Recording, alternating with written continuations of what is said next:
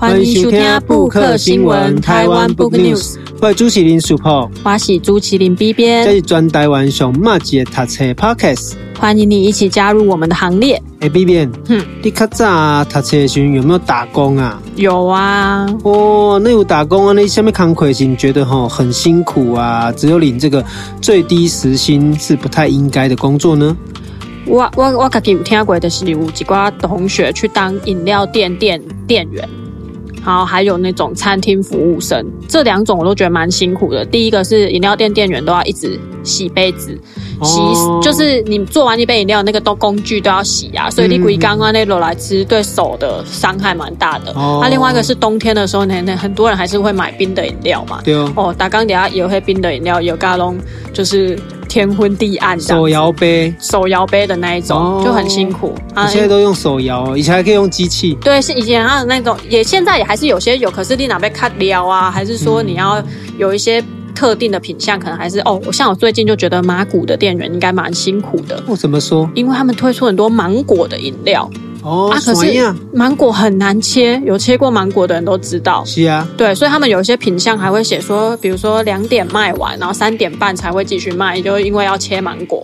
哦，对，所以我觉得这个很辛苦啊。另外一个就是餐厅服务生，因为呃端无论是端热的啦，还是你在那种饼甜甜品店打工啊，其实你都还是会有一些风险啊，也要洗碗什么的，也是蛮辛苦。我们这些上柜台啊。哦，你也上过，你也当过餐厅服务生。对啊，端盘子。嘿啊，嘿啊，即个餐厅的迄个饭，哦，你要捧啊菜，你嘛爱捧。嘿啊，汤嘛爱捧。嘿啊，哦，我较早读册时最讨厌那个铁板。为什么？铁板牛柳 哦，修就修哎，哎，够一盆，你知道吗？我们吃的很高兴，你端的很辛苦。对对哦，迄阵起来印象嘛最深刻，而且有当时刚刚讲打工几节就后有经验，嗯，但是也是会觉得有时候回头想想。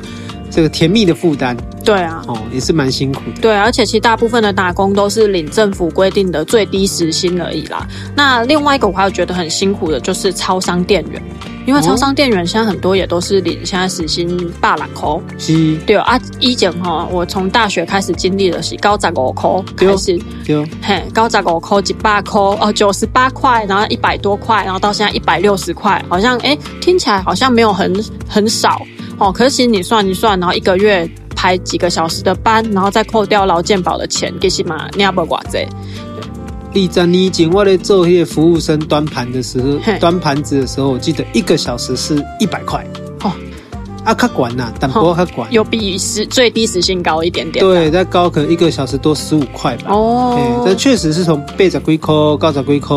嗯，啊，像他在二零一零年、二零一二年那时候开开咖啡店的时候，我记得还有、嗯、可能已经到一百三十几块。对对对对，差不多。啊，今嘛是都要百来块。嘿，今嘛百来块。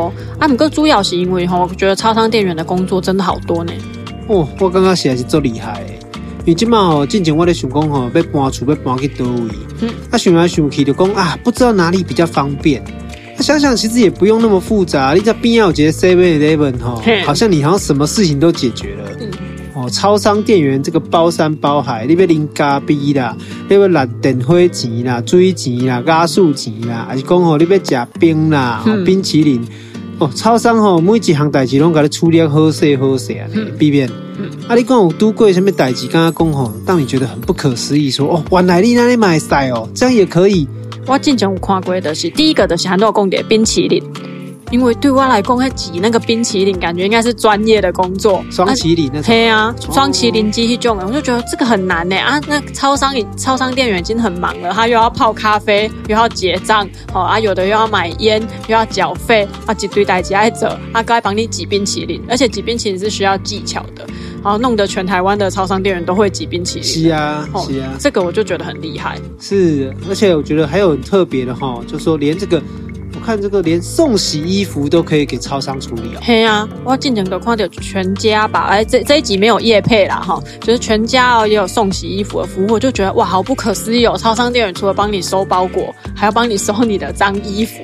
对啊，他当然不是在超商洗啦，他就是在帮你转送其他的洗衣店，他作为一个代收的窗口这样子，我就觉得很不可思议。所以哈，这个超商的这个现象哦，其实我觉得下回很凶，也是值得讨论的。嗯，因为我较早读册的时候，是有读过一本书，叫做《血汗超商》。血汗超商哦，但是呢，最近好像也有出现了一本新的这个作品，然后也是在讨论超商。嗯、我们先请 B 编来给我们介绍一下吧。好，那我其实我们今天要介绍的书呢，就是诶、《万能店员》这个书啊，其实呢跟血汗超商哦都一样，就是店那个书名就直接取的。很直截了当，像血汗超商，它前面就是要跟你讲这个超商这个光鲜背后的经营面哦，呃，光鲜光鲜亮丽的背后的一些比较不为人知的地方。那这本新书呢，是由这个张立祥所写的《万能店员》呢，他是把他的角度、他的眼光放到这个店员身上。那他也有讲说，为什么他会写这个书？一方面，伊家己嘛，这位店员呐，他自己感同身受啦。然后里面就有跟大家分享一些哈，他当店员的时候的一些经历，包含说他第一天去工作就遇到哦哇，店那个客人来了啊，事情他不会弄啊，可是老鸟哈，很多超商店员老鸟哈，很会。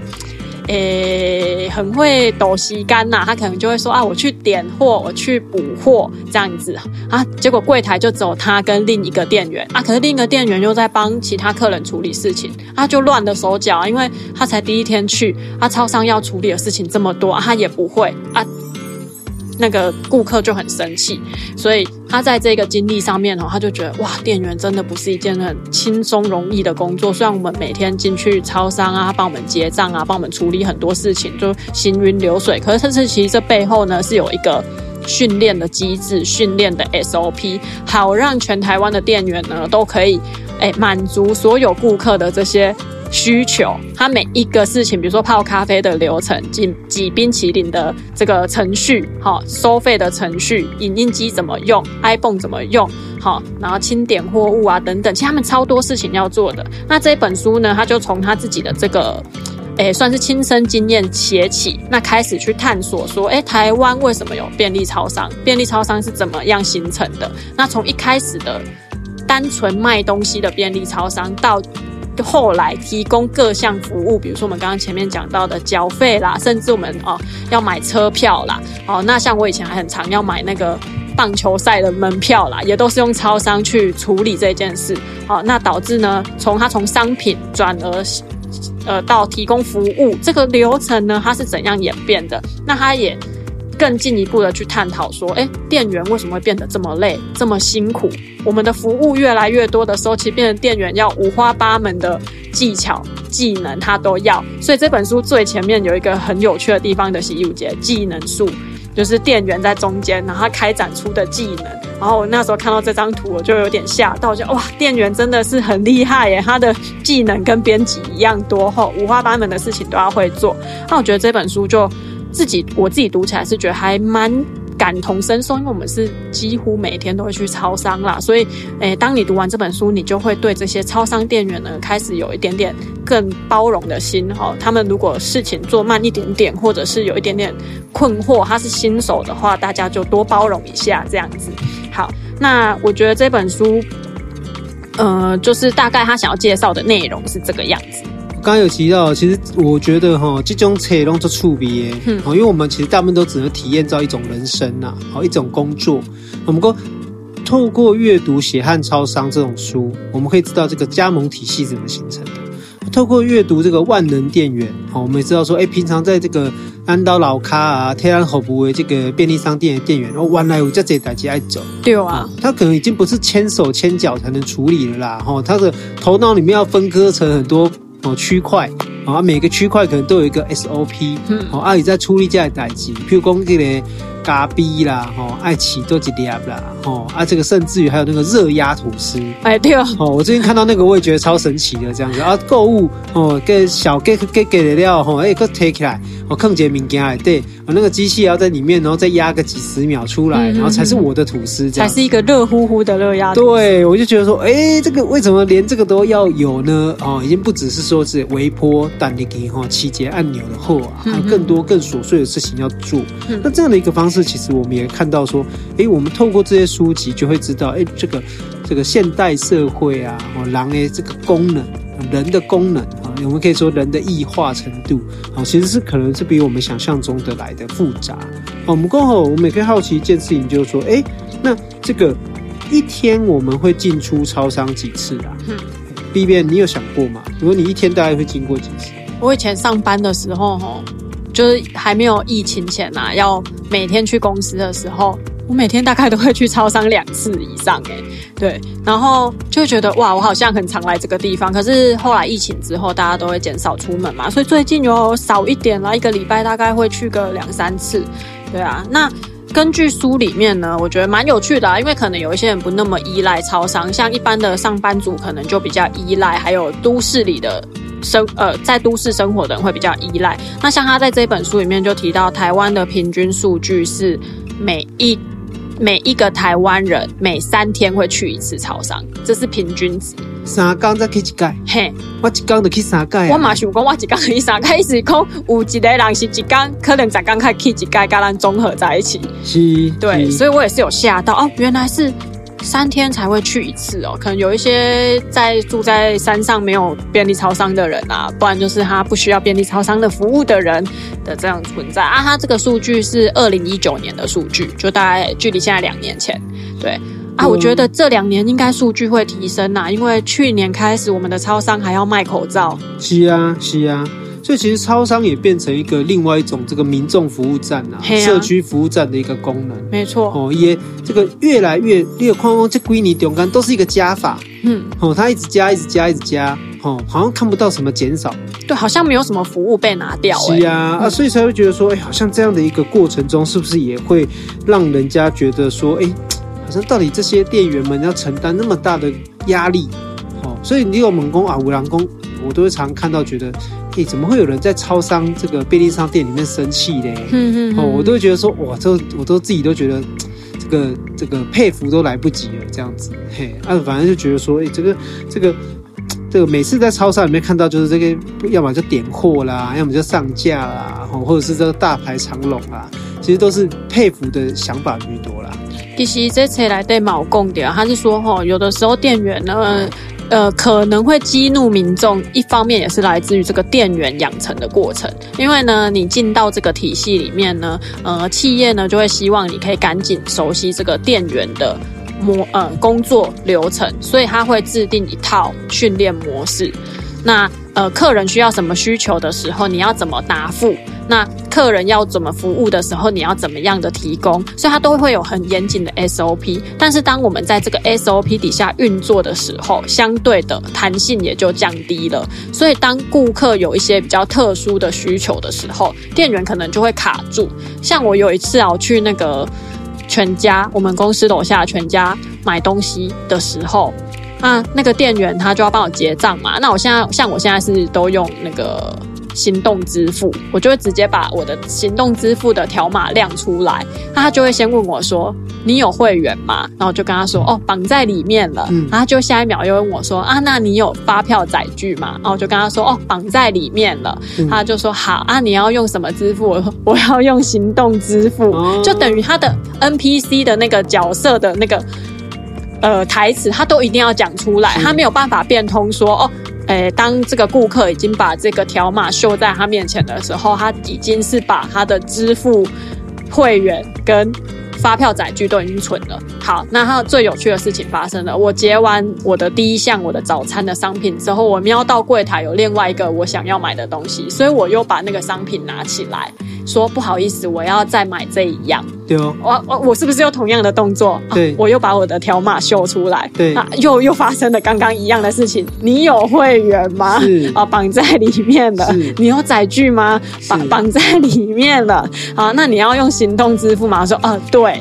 那其实这个不过是三十秒之前发生的事嘛。嗯、其实，呃，大部分的店员可能比较变通一点的，他就会直接咻咻的帮你刷好。但是如果你遇到这种很遵守。公司系统、公司体系的店员的话，它等于会反复一次同样的三十秒之前才发生过的动作。那这也是这本书里面作者有特别提到的，就是当这样的流程被简化，然后被系统化之后，它会训练出一票很一致的店员，但是。就会缺少这种弹性。那以企业来讲，它它有个好处嘛，无论谁来，我都可以用这套体系把它训练起来。所以相对的，它就不需要有很严格的人才需求。它不用开很多条件，它可以把它的人力需求的条件降到最低，就是说哦，你可能只要高中毕业，好、哦，阿丽娜喝卡喝酒，你得当来应征，因为我可以用我的教育系统把你训练成一个合格的店员。对，那这也就跟我们前面刚刚讲到的有呼应。那为什么他就只能领最低时薪？因为以公司的立场来讲，哇哇火力几百两在扣啊！我给你这个教育体系，只要一个高中毕业生，我都可以把他训练成我要的店员。阿丽娜这边都可以，阿不要紧，阿不要够把郎，就是还有很多人会等着要来打工，或者是他需要这一份工作。对，所以。这个低薪跟他的服务本身就变成了一个循环哦。我有一个系统去建构我的服务的流程，但是这个系统也相对的去压榨了店员的薪薪水，跟加重了店员的负担，工作负担。哦，我觉得是我自己在读这本书的时候比较算是有感触的地方。所以其实这两本书，这个我们刚才一直提到哦，就从血汗超商到万能店员，它就等于是把整个加盟体系做了一个蛮完整的一个整合。嗯，我因为我光看书的这个目录，其实一个从最早其实开始谈就是一个加盟制度嘛，嗯，就是说这个加盟制度究竟方便你成为这个超商的老板，还是你成为这个店家的奴隶？哦，你去说明这样的一个过程，或者是解析说它背后所谓的这个拆账的一个机制，或者说所谓的订货、强迫订货的一个过程，然后去说明说老板有这么好当吗？哦，乃至于我们刚才看到这个万能店员，一共他熊谁啦？哦，一共几个店员来队伍啊？这台代机爱走，它包括了比如说平常的收银柜台，好，还有宅配网购，哦，事务机，哦，影印机，ibon，哦，座位区，卖场。价格标签，还有这个所谓的宣传，哦，广告宣传，然后乃至于这个储存展示，包括拉牌面、进退货，哦，冷藏冷冻等等，或者是说，哎。这个我最佩服，就是有一百种烟，到底要知道哪一个在哪里？嘿啊，哦，记位置。对，然后因为他人家不会跟你讲几号啊，他只会跟你讲，比如说 Marble 三，Marble 长寿。对，那你还要知道他在哪边，我就觉得超级佩服的。进退报纸，还有还有防止免费月报啦，哦，或者是有人在这个休息区睡觉啊，哦，要怎么处理？哦，还有服务顾客。还有所谓的神秘客人，起码给我咖啡机、微波炉、双麒麟机，哦，对不对？还有这个热压吐司、面包机、热水、地瓜机，啊、还有关东煮，对，还有关东煮。那这些东西这么多繁琐的事情，到底对于这个我们的这个这个超商的员工来说，他是怎么训练而成？我觉得在看这本书里面，其实我自己也很好奇，这是两个矛盾的事情。员工得一起，我们透过这个员工训练。真的可以把一个人训练成这么万能吗？哦，如果说真的都不用门槛，也没有条件，那为什么他们可以做到这么多事情？我觉得这是我很好奇的地方。哦，所以你要跨基本车来对，其实万能店员他大概就很快的先从超商简史来谈嘛，就讲借超超凶险安怎来个台湾呢？好像我就记得小时候旁边还有个 Seven Eleven。好，它现在是我们很熟悉的，对。对。而最早还有一个叫统一面包，嘿，统一超商还是什么？统一超商。后来他们才整并成为 Seven。对。对啊，那这样的一个超商来到台湾之后，那同样的一个新手店员上路，他的一天是怎么进行的？他的时间怎么被压缩？他怎么面对简单机器跟复杂机器？我觉得最麻烦的是，当这么多机器再简单都变复杂。其实吼，伊这次来得毛下的。他说哦，这些机器都会有一些工作手册啦，告诉你它的操作模式。可是呢，你从应征到真的要上那个收银台，可能就是短短一天的时间啊。你有哪一些时间可以去看这些操作手册？你懂的哦，人可以看旧的时阵外但跨级的。可是它里面有提到刚刚世博那个疑问，其实就这时阵是重做中学。哦，我已经开始来操作了哦，五客人没用 iPhone 点车票。哦，我才来帮他弄，或者是我们平常就会去 iPhone 订车票的人，哦，我们用我们的原本的经验去帮他操作啊。可是像影印机、事务机这种，一般时候他在当店员前他不会。操作的东西，他也只能从做中学，也还是有一点点经验传承在里面哦。就是老的店员去教新手店员，那当然呢，他也也同步也提到说，可这些事务机、这些 iPhone、这些收银机，其实他公公司都会给你一个流程表啊。咖啡要怎么按，他还是会给你一个流程表。这是讲你有时间去看呢？所有的背景工虽然乍看下在辅助上啦，就是我们可以提供很多的辅助，让这个店员可以理解。嗯，但是它本身可能会出现一个问题或状况，就是说它不见得有这么多足够的时间可以去理阅读或吸收或吸收。嗯，那就回过头来就变成他最仰赖店员跟店员之间的这个手把手的这个老鸟带菜鸟这样子去训练。对，它里面甚至还提到有顾客可以教店员的。因为顾客一可能操作过很多次了，所以顾客比新手店员还要熟。所以有他还遇过说有顾客就直接教他说啊，你要起家起家起家，好啊，这样东西就会印出来了。对，所以还是很多这种经验传承在在这个店员的这个产业里面。所以其实目前来看，也可以说只有我们生活当中息息相关的最复杂的现代化行业，好了，或最复杂的现代行业，可以说。这个超商店员应该是排在很前面的。嗯，我觉得是。因为看在我做几挂代几挂领域工，虽然表面上也是有很多工序哈，比如那塞车、洗车，可能也有很多地呃这个程序要进行，可它终究是一行康亏。对哦，它不会像超商的这个工作内容是比较广泛性的，而且这比比较广泛性的工作会聚集在同一件事情上面。嗯，而且它是交错出现，以基本才来对毛下的工，之所以店员会开始变得越来越难。就是因为你头一个人可能 maybe 零加币，啊，你第二个人可以是要缴费，第三个人可以是要用 iPhone 买票，啊，甚至有的是一个一个客人就有要做三四件事情，啊，其他是一个多工的，我们也常常会看到店员哦，哦，便当丢进去，然后再去做咖啡，啊，又回头来缴费，所以他其实要同步做很多事情。我想到一个进行一些游戏呀。哦，便利商店那个啊，模拟你是便利商店，或是模拟这个餐餐厅老板。对对对对对对对。我讲这种扛亏，你光光游戏你都不见得负担得来，而且更不要是实际去做。我印象中那个游戏应该没有物流，就是没有网拍取货这件事情，嗯、它应该是只有放商品。是，对，因为还要问你是 B B 边 B 小姐，对，电话末三码。哦，好，现在大家戴口罩又听不清楚。是，他最难的是他还要去仓那个他们后面的可能柜子啊、仓库啊，去把你的包裹从成千上万个包裹里面找出来。是，对，所以其实。他有很多时间或者是多工处理的这种工作形态，必须一直在店员排班的八小时内出现。那他也有提到说，其实店员哦，除了这八小时以外，它还有交交班时间的这种落差，有的会排重叠班。对，两个店员早班晚班，它中间可能重叠一小时，让你们有时间去做交接、点货跟一些我们平常看不到的工作。对，因为你还是要点商品嘛，还是要补货嘛，啊，上货架这一些不是直接面对客人工作。可是有一些超商，他只会拍不重叠班，哦，可能你搞备店啊，新的店员可能啊提早十分钟来而已，哈、他也没有重叠班。那它里面也会有提到说，哎，排班又是怎么一回事啊？那他们排班之余又要做哪些事情？要怎么交接给下面的？下一个店员啊，所以其实店员，咱会当看到的代志都已经叫你追啊。我们背后看不到的东西其实更多，包含物流的进来整货啊，他们包裹也一定都要整理，才能有办法让我们取货啦。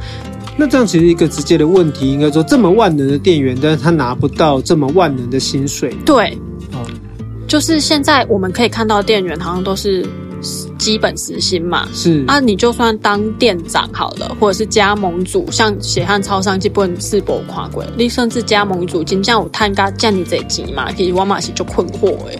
如果较早有一个同学就做迄个加盟的超商啦，啊，有分享讲，基本上加盟主他可能都需要两三间店去互相配合，嗯，哦，甚至我有听说过，有的是比如说这一间是 Seven。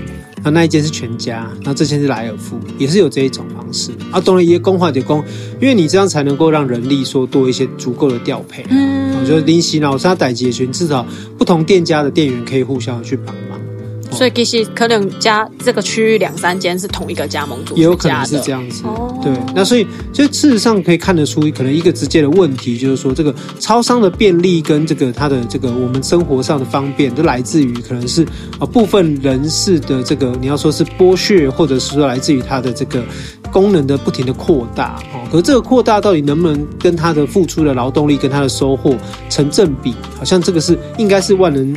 店员里面想要谈的一件事情，对，他蛮多事情在琢磨这个方面的，因为店员领到的钱薪水相对的没有那么优渥，那甚至只是基本时薪，可是却要做这么多的事情，那面对这么多的客人啊，提供这么多的服务，那我刚刚前面有稍微提到啊，对公吼，我们在面对这些店员的喜尊无当下，我们就多包容一下啦。其实多等一下，多等的三五分钟不会怎么样啊，啊，让店员有多一点点时间去思考、喘息一下。好，那他未来也可以再提供更好的服务啦。不过刚刚我们也讲到店员的薪资跟这个劳务不对等的这种状况，哈，其实我马西干妈马西在试图去改善的啦。因为未来超商可能又会更壮大成更多元的服务，然后提供更多的商品。那在这种情况下，如果店员还是这么低薪的话，会不会最后成为？应该会，我很害怕说，哎，会不会有最后一根稻草去压垮这些店员呢？因为我们也没有听过店员出来罢工的啦，嗯，好像也没有听到店员有工会等等之类的。啊，我也蛮好奇说，那世博，如果我们从这些劳权的议题去谈谈这个店员的这些处境的话，是不是台湾其实在这方面还有更多可以产业整个可以改善的空间？可是这里面也涉及到一个，就是说，呃，我们看到所有的工作，每个人都有对一个对应的机械啊，嗯、或者比如说球烂，我们可能最常面对的是电脑，嗯，可是我们只面对一样机械。嗯，我觉得超商、便利商店店员的特殊性是，他会面对多样设备。哦，可能全台湾大概只有只有这样一个工作，是一个人要面对可能十样、二十样以上的设备，哦，来维持来维持他每天的工作。那我觉得这相对来讲，其实他的。技术门槛已经比我们想象中的高了，哦，但是回过头来，也就是他透过 SOP，哦，透过这样的一个呃精准的训练，然后企图去达到把人的这个功能哦跟机械做一个整合，但是这样是不是相对来讲就忽略了这个人的重要性？我觉得这也是一个企业文化需要重新去思考跟构思的。那同时。这么多的劳动力本身在这样的一个过程中，它未来会不会有可能产生对于自己劳动权益的争争取？我觉得这个也是值得观察的现象。因为可能他在的工啊，可能二度就业的啊，啊，或者是这个打工族啦，或者是寒暑假的学生打工啊，我觉得这些东西都自然而然让大家并没有把这份工作视为是一个专业的长期发展。对，就像我们过去会讲说，哎，这个呃货运司机。可是我们现在可能不会这样称呼啦，我们会说他是怎么这个什么货运士哦，或宅配员，宅配员。好、嗯，我们其实透过这样的一个名称，我们也很认真的去思考说这个工作的专业性跟在我们的角色里面扮演什么样的一个哦，在功能上面扮演一个什么重要的角色。所以我觉得整个社会能不能比较认真的去面对便利商店在我们这个时代啊，在我们这个社会当中的不可或缺性，我觉得这个是很重要的。那也只有这样子，才有可能大家去认为或者去思考说，诶，他们值得拿的更多吗？因为我们要去期待一群本来就在社会上面相对弱势，或者是相对他是工作比较临时的人，要去争取自己的权益，我觉得本身并不容易。但是如果大家都意识到这个工作这个重要性的话，我觉得至少就像你说的，哦，让行为抬头丁桃，哦，让大家觉得，诶，这个工作值得我们尊重，哦，或者说这个工作帮助我们很多。那下一步，他们才有可能慢慢再去思考，哎，怎么让这个工作环境会变得更好，或者说有没有什么东西其实可以不需要存在？嗯，哪些的哪些的工哪一些的服务不需要存在？我觉得这也是大家可能得去思考的一个问题。嗯，而不是越来越方便，但是你真的需要这么多吗？对啊。呵，安内，我们今天介绍的这本《万能电源》啊，是由游集文化出版。然后作者是张立祥。好，那如果我来结尾吗？好，如果有任何意见，或者是想要推荐任何书籍给我们一起在节目聊聊的话，欢迎到我们的 IG 或者是写信给我们。我们的 IG 是台湾 Book News，信箱是台湾 Book News 小老鼠 gmail.com。好，我们今天谢谢 B 边跟我们来介绍这一本《万能电源》，拜拜，拜拜。本节目由 Readmoo 读墨电子书、KK 书与布克新闻台湾 Book News 联合制播。Readmoo 是台湾最大的繁体中文电子书，KK 书是 KKBOX 集团推出的全新知识聆听服务，十五分钟为你说重点。布克新闻与你继续爱读一万年。